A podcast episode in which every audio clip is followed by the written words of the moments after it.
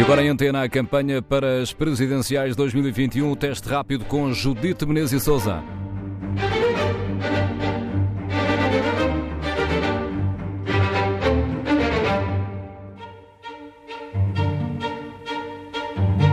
Viva, este é o teste rápido um dia depois de Marcelo Rebelo de Sousa ter deixado um aviso. Quando o partido liderante da oposição tem figuras liderantes que dizem que é preciso haver um congresso para discutir uma realidade que é lateral da, daquele hemisfério político, essa realidade passa a ser central no hemisfério político.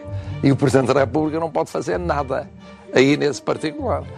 Bom dia, Pedro Marcos Lopes. Este aviso de Marcelo soou-te a um puxão de orelhas ao PSD ou um sinal de alerta para todos aqueles eh, que ainda não aprenderam como se deve lidar com uma matéria que o próprio Marcelo considerou ser lateral? Bom dia. Uh, as duas coisas. Uh, Pareceu-me que foi um puxão de orelhas claro ao PSD por, eh, por ter, no fundo, eh, legitimado de uma forma enfim, clara o, o Chega através do seu acordo nos Açores e, e enfim, ele foi, e Marcelo foi bastante mais direto, enfim, dando mesmo eh, mais do que um puxão de orelhas, lembrando certas atitudes de, de dirigentes do PSD.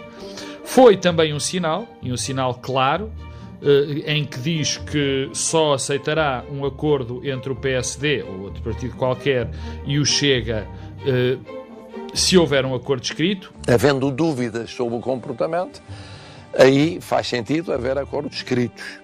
Se for essa a situação. E aí faz uma, uma diferença entre o Chega, claramente entre o Chega e o, e, o, e o PCP e o Bloco de Esquerda, coisa que não é muitas vezes feita pelas pessoas da sua família política, dizendo que aceitou o acordo com o PCP eh, eh, ou até aceitaria com o Bloco de Esquerda sem necessidade de um acordo escrito, porque estava convencido que esses partidos, é a convicção dele, que esses partidos não punham em causa o regime. Foi isso que ele disse, no fundo, quando Estando Chega, acha que podem pôr e, portanto, exige um documento escrito e é onde estão as medidas que esses dois partidos, eh, eh, esses dois partidos vão acordar. Foi bastante claro nesse aspecto, não voltou atrás de maneira nenhuma com aquilo que já tinha dito, porque disse claramente que se o povo quiser que esse partido vá para o poder ou que outro partido o leve para o poder, ele nada pode fazer, mas sim que exige um acordo escrito. Foi também, se me permite, Judite, bastante corajoso, Marcelo Rebelo de Sousa, porque nesta semana eh, dizer claramente que o partido, que é o partido que lhe dá o maior suporte em termos de votos, eh, eh, fazer críticas a esse partido e avisar esse partido para o futuro, é corajoso e traz também uma enorme vantagem, que é a clareza que nós ficamos, ficamos todos a saber que se Marcelo for o presidente, vai exigir um acordo escrito a forças que ele ache que são perigosas para o nosso regime. Aliás, ele fez questão de clarificar, porque havia ainda uma certa nublosa sobre o que se tinha passado nos Açores, eh, de clarificar Exato. que a intervenção eh, por interposta pessoa, neste caso do Ministro da República, eh, mas do Presidente, nesse caso, permitiu que, como ele disse, saísse do acordo que estava firmado entre o Chega e o PSD, uma questão que ele considerou que, que iria contra uh, as leis da República. Exatamente, e aí também foi bastante claro. Finalmente soubemos, foi preciso o debate das rádios para nós sabermos o que de facto, qual foi de facto, a, a, qual foi de facto a atuação do Presidente da República nesse acordo, e ficou claro que ele pôs de facto a, única possibilidade que ele tinha de, de intervir era uh, exigir que determinadas, uh, determinados aspectos que fogem, na opinião dele, à à Constituição e eu diria à própria decência fossem eh, lavrados e que, que ficassem claro no acordo. Tudo o resto é um bocadinho indiferente porque os acordos que, que o Chega fez com o Partido Social Democrata no, no, nos Açores, eh, eh, particularmente nos que dizem respeito a alterações de Constituição e leis nacionais, são pouco mais do que irrelevantes porque eh, não, não podem ser levadas, não podem ser executadas, pelo menos agora. Mas ficamos a saber que o Presidente da República está atento e que não vai permitir, se for eleito, bem entendido, qualquer tipo de atropelo a leis que ele considera pilares fundamentais do nosso regime.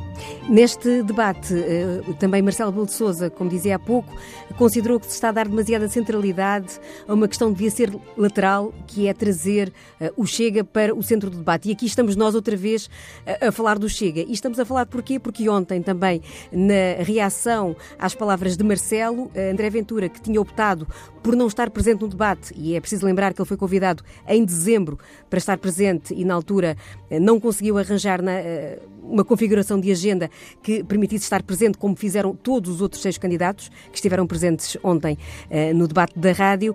Ora, André Ventura não esteve presente e veio dizer, acusar Marcelo Rebelo de Sousa de cobardia política e apelar até a Rui Rio para que tenha coragem para fazer frente a Marcelo Rebelo de Sousa. Saia do confinamento em que se colocou para denunciar esta vergonha que hoje foi dita por Marcelo Rebelo de Sousa de exigir a André Ventura e a Rui Rio o que não exigiu a António Costa, a Catarina Martins e a Jerónimo de Sousa. O André Ventura, desde o princípio desta campanha, que tentou Uh, uh, trazer o PSD para, para, o seu, para o seu discurso.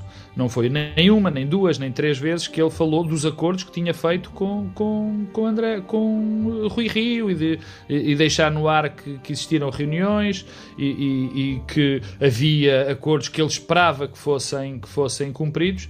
E eu, nesse aspecto, acho que Rui Rio e o Partido Social Democrata estiveram bem porque não deram cavaco rigorosamente nenhum, porque desmentir um mentiroso não vale muito a pena, não é?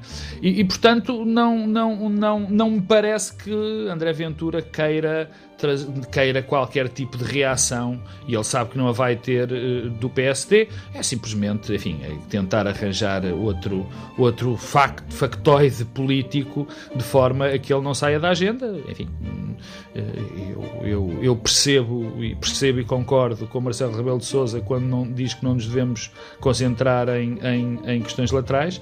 Acho que ele uh, tem toda a razão, mas também acho que nós não podemos deixar de denunciar o que é o, as mentiras, as falsidades, as campanhas vergonhosas, os insultos. Este homem que insulta mulheres faltou hoje ao debate, porque aprendeu nestes dias que a solidariedade vence o medo. Nós vivemos sempre nesta tensão em dar atenção, perdoa-me a repetição, e denunciar. Eu acho que chegou uma altura em que nós não podemos não podemos ignorar e temos que denunciar toda a gente. São, são demasiadas mentiras, são demasiadas uh, uh, uh, atuações contra, contra tudo aquilo que, que, que, nós achamos decente. Portanto, quando é preciso dizê-lo, nós temos de o dizer. Ontem ouvimos o Primeiro-Ministro apertar a malha das restrições Poucas horas antes, no debate da rádio, o presidente Marcelo Rebelo de Sousa deixava uh, uma crítica, admitia que o governo uh, falhou na antecipação do que poderia ser esta crise. Houve, por um lado, a não antevisão da terceira vaga no tempo propriamente dito, a concentração no caso da Grande Lisboa, e houve a sensação de que não iam ser necessários tantos recursos. Pedro Marcos Lopes, tem razão o Presidente da República ao dizer que houve falta de preparação eh, para enfrentar esta terceira onda? Acho que há aqui uma, um conjunto de. de deixa-me deixa escolher o termo de culpados por esta situação. Sim, provavelmente não houve uma previsão, nem, uma, nem um acautelamento daquilo que era que era previsível, que era uma terceira, uma terceira, uma terceira vaga. Sim, o governo e o presidente da República eh, deram sinais, sobretudo no que diz respeito ao Natal, que poderiam deixar as pessoas um bocadinho mais contraídas. É verdade que a vacina e o facto da vacina ter chegado fez que as pessoas, enfim, que se criasse um certo ambiente de distendimento, e também, e eu acho que isso é a parte mais importante uh, nisto tudo, é, vejamos, quer dizer, há bastante tempo que nós sabemos todos como nos contaminar, como, como, como a contaminação se dá, como a epidemia se alastra, quais são o tipo de contactos que temos que evitar. E o facto é que agora uh, já estamos todos, já somos todos vítimas de algo que já não conseguimos controlar. O facto é que as pessoas se portaram mal, não há outra maneira de pôr isto. No Natal, que se têm portado mal e se continuam a portar mal, como foi o caso do fim de semana. Quer dizer, basta qualquer um de nós, quem nos está a ouvir, eu, tu, Judite, nós percebemos o que é que se passou no primeiro confinamento e o que se passou neste fim de semana. As pessoas pura e simplesmente tornaram banal isto parece que as pessoas não estão a ligar, parece que isto se tornou uma rotina e a morte não pode ser uma rotina. Deixa-me voltar ainda um pouco atrás ao debate da rádio que aconteceu ontem para te perguntar se na prestação dos candidatos que se posicionam à esquerda, no caso Marisa Matias, João Ferreira e Ana Gomes, em, em, em grande medida, se encontraste mais sintonia ou mais eh, divergência e, e, e na, a pergunta seguinte é se, se, obviamente tem todas legitimidade, mas eh, se, se justifica esta eh, dispersão no espaço da esquerda. Hoje dito, primeiro deixa-me dizer uma coisa que, que eu não quero deixar de dizer. Foi, na minha opinião, de longe o melhor debate eh, eh, que, que, aconteceu no espaço público. Eh, talvez por causa de, de, não estarem, de não estar nenhum candidato que só, que, só, que só está interessado em fazer ruído, talvez. Não, não, não, não sei, francamente. Mas foi muito esclarecedor.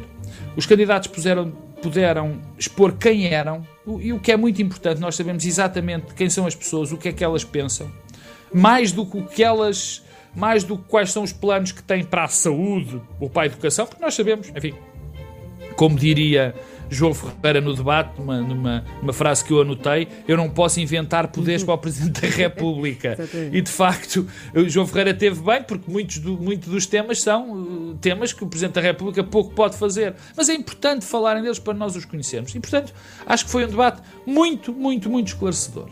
Quanto ao espaço da esquerda, isso, isso cada vez me parece claro. Uh, o, o, o, Rui, o Rui Tavares tem um, um, um artigo uh, muito interessante que eu, da semana passada, eu não, não sei precisar o dia, no público, na coluna dele habitual, em que ele falava uh, da dispersão de votos uh, à esquerda e fazia um paralelo com, uma, com, as, eleições, com as eleições francesas, onde do lado direito apareceu uh, Jospin e Chirac, e a esquerda teve três candidatos e depois acabou por ser o grande momento do crescimento de Le Pen, por, por causa da dispersão de votos à esquerda, acabou por haver uma segunda volta entre Chirac e, e, e Jean-Marie Le Pen.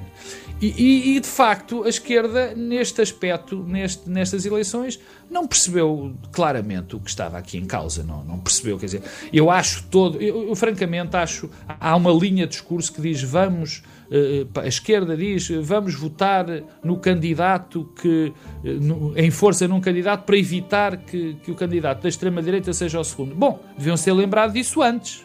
Parece-me um bocadinho tarde parece-me, aliás, um bocadinho insultuoso à inteligência dos, de, dos eleitores, dos, e mais concretamente dos eleitores de esquerda, que venham agora dizer: bom, temos que concentrar os, os votos num. Deviam-se ter lembrado nisso nos candidatos, sobretudo no espaço entre, entre Marisa Matias e Ana Gomes, porque nós já sabemos de há muito tempo que, que o Partido Comunista Português eh, ia apresentar o seu candidato e por razões. Eh, enfim, sobretudo internas e do, do próprio processo que o PCP tem neste momento a correr, certo ou errado, isso não está em causa, nós já sabíamos que isso ia acontecer. Precisamos de um Presidente da República que tenha os seus primeiros afetos para os imprescindíveis deste país. Mas meio o Bloco de Esquerda e, e, e, e Ana Gomes decidiram degladiar-se. Para que é que ela está a concorrer se ela dá por adquirido que o professor Marcelo Rebelo de Sousa eh, poderá ser eleito? Penso que isso é uma das características da sua campanha que explica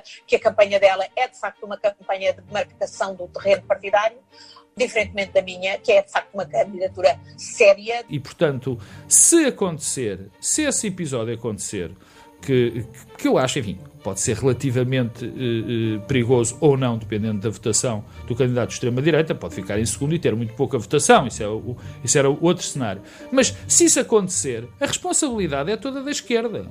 Aliás, se, há, se, houve quem tivesse contribuído para que André Ventura tivesse mais votos, foi a esquerda que se dispersou. E nos debates é comum, é voz, uh, uh, não há quem o diga, que quem melhor conseguiu estabelecer um cordão sanitário, quem melhor expôs uh, uh, o, candidato oportunista de, da extrema-direita, foram os candidatos, foi Tiago Maia e, e Marcelo Rebelo de Sousa. Aliás, Tiago Manhã até tem feito, tem tido um papel que eu não previa que pudesse acontecer, mas que tem sido extraordinariamente importante e eu penso que vai ser importante. Além de ter, de ter sido um, uma agradável surpresa, e para mim foi, porque não estava à espera mas de, disso, mas foi um candidato que, que pode ter um papel interessante nesta, nesta eleição. No dia 24 eh, logo veremos. Agradeço Pedro Marcos Lopes, bom dia e muito obrigada por este teste rápido, análise eh, do, da noite e do dia de campanha que já passaram. Mais logo, no GPS Belém, tiramos as coordenadas de campanha. Teste rápido, um trabalho de Judite Menezes Souza na campanha para a eleição presidencial.